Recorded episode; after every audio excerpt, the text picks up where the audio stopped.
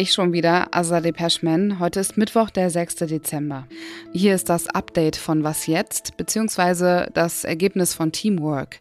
Danke an Pia Rauschenberger, Konstanze Keins und Lea Schüler für die Unterstützung und gute Besserung an Jannis Karmesin und natürlich allen anderen, die von Erkältung oder Corona oder irgendetwas anderem umgehauen wurden. In den nächsten Minuten geht es um Gesundheit, allerdings nicht im sicheren Westeuropa, sondern im Gazastreifen. Dort steht das Gesundheitssystem kurz vor dem Kollaps. Auch das Klima steckt bekanntermaßen in einer Krise. Wir ziehen heute Halbzeitbilanz bei der COP. Und wie immer ist Redaktionsschluss für diesen Podcast 16 Uhr.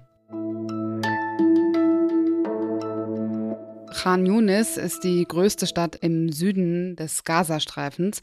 Das ist auch die Stadt, in die vor wenigen Wochen viele Menschen aus dem Norden geflohen sind. Jetzt gibt es dort erbitterte Gefechte zwischen israelischen Soldatinnen und der Hamas. Es seien der israelischen Armee zufolge die heftigsten Kämpfe seit Kriegsbeginn. In den vergangenen Tagen hat die israelische Armee den Gazastreifen auch aus der Luft angegriffen. Von den Vereinten Nationen hieß es Anfang der Woche, die Voraussetzungen, um den Menschen in Gaza zu helfen, seien nicht gegeben.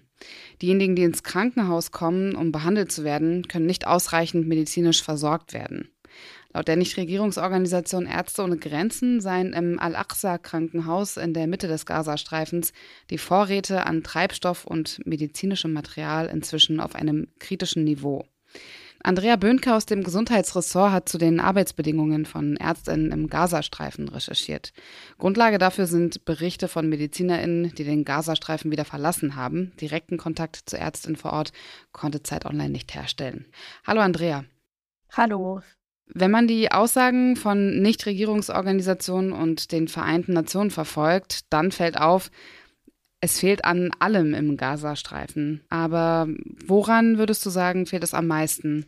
Ja, also seitens der UN heißt es, dass es äh, nur noch wenig sauberes Trinkwasser gibt, äh, keine angemessenen sanitären Einrichtungen, dass die Menschen, die eh schon eigentlich körperlich und geistig total erschöpft sind, sich nur noch schlecht ernähren können. Und eine Vertreterin der UN sagt auch, ähm, das sei eine Lehrbuchformel für Epidemien und eine Gesundheitskatastrophe.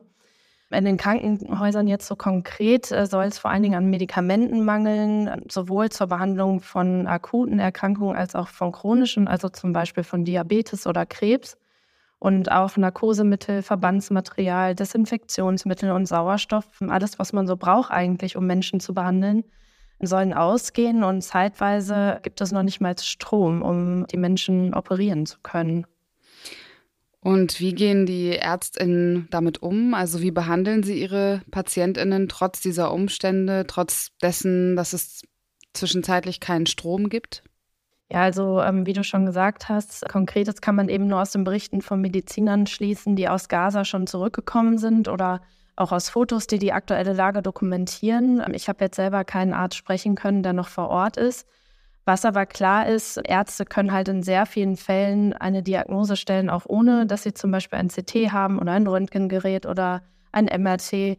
Und selbst Infektionskrankheiten können sie eigentlich ganz gut diagnostizieren, indem sie den Patienten körperlich untersuchen und ihn befragen nach den Symptomen. Und die Ärzte sind auch sehr gut darin zu improvisieren. Also es gibt Erzählungen von OPs, die im Licht von Handykameras durchgeführt wurden. Oder es zeigen auch Fotos, dass zum Beispiel statt einer Armbinde vorm Blutabnehmen ein Einmalhandschuh genommen wird und der um den Oberarm geschnürt wird. Ein Vertreter von Ärzte ohne Grenzen, der selbst schon in Gaza war und mit dem ich gesprochen habe, der sagt, dass man auch ähm, Medikamente streckt, wenn sie knapp sind. Also erstmal dem Menschen nur die halbe Dosis gibt oder Menschen auch nicht voll narkotisiert vor einem chirurgischen Eingriff, was natürlich unvorstellbar schrecklich ist. Vielen Dank dir, Andrea. Den Text von Andrea Bünke über das Gesundheitssystem in Gaza verlinken wir in den Shownotes. Danke dir. 2023 ist das wärmste Jahr seit Beginn der Aufzeichnungen. Das hat der EU-Klimawandeldienst Copernicus verkündet. Gleich in mehreren Monaten wurden Temperaturrekorde aufgestellt, zum Beispiel für den Monat November. Bis einschließlich November haben die globalen Durchschnittstemperaturen dieses Jahr 1,46 Grad über dem vorindustriellen Referenzzeitraum gelegen. Es muss also dringend etwas gegen die Klimaerwärmung getan werden. Die Bundesregierung hat heute zum Beispiel eine Strategie für eine Klimaaußenpolitik beschlossen. Mit aller Kraft wolle man sich dafür einsetzen, dass das 1,5 Grad Ziel eingehalten werde. Verkündet wurde das heute Morgen am Rande der Weltklimakonferenz, die COP in Dubai. Eine Woche läuft die Konferenz schon und wir blicken mit meiner Kollegin Viola Kiel darauf, die in Dubai ist. Man kann natürlich Halbzeitbilanz ziehen. Das hat heute zum Beispiel John Kerry gemacht, der Klimasondergesandte der US-Regierung. Und es scheint irgendwie so, als sei John Kerry ganz zufrieden. We had a pretty damn good week here, hat er gesagt.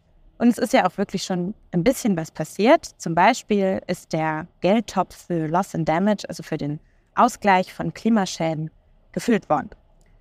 Aber damit diese Konferenz wirklich zum Erfolg wird, muss eigentlich ein fossiler Ausstieg vereinbart werden. Und das ist heftigst umstritten. Aber auch da war John Kerry irgendwie ganz zuversichtlich und meinte, er nimmt hier so eine ganz neue Energie und eine neue Dringlichkeit wahr.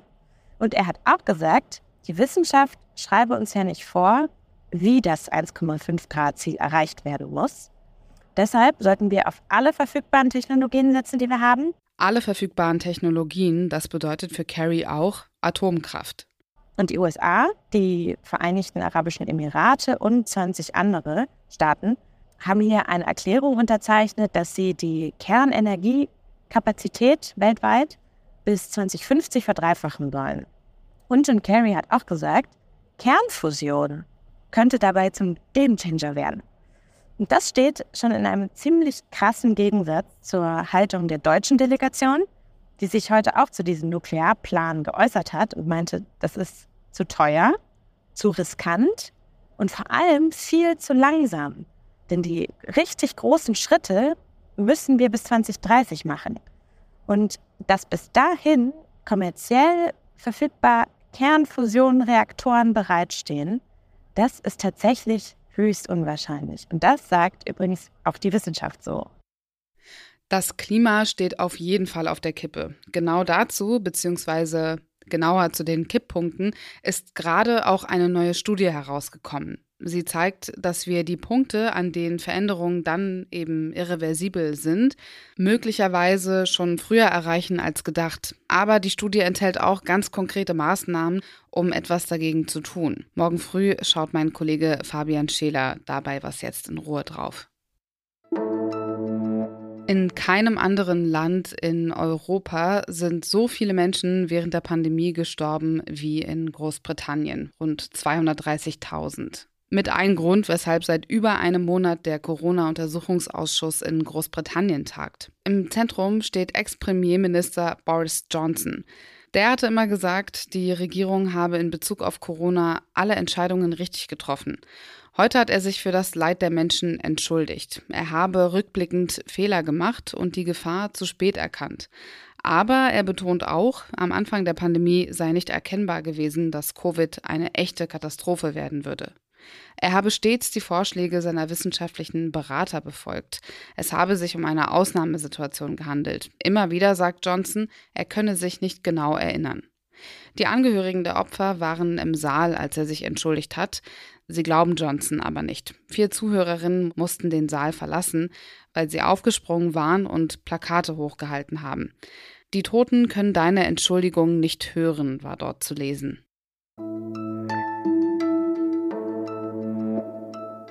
Was noch?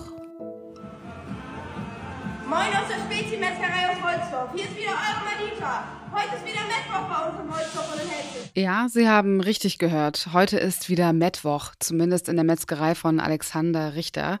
Die Stimme, die Sie eben gehört haben, das ist seine Schwester Madita.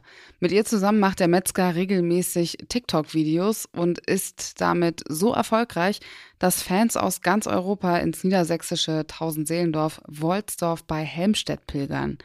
In den Videos wird, wie Sie gerade gehört haben, auch öfter mal geschrien. Die Akustik in einer Metzgerei ist ja nicht die beste, aber bei den FollowerInnen kommt das offenbar sehr gut an. Alex ist der Einzige, der mich morgens um vier anschreien darf, heißt es da in den Kommentaren. Was jetzt zeit.de ist die Adresse für alle Met-LiebhaberInnen und solche, die mich von einer veganen Alternative überzeugen möchten. Ich bin Azadeh Peschman. Ihnen noch einen schönen Abend.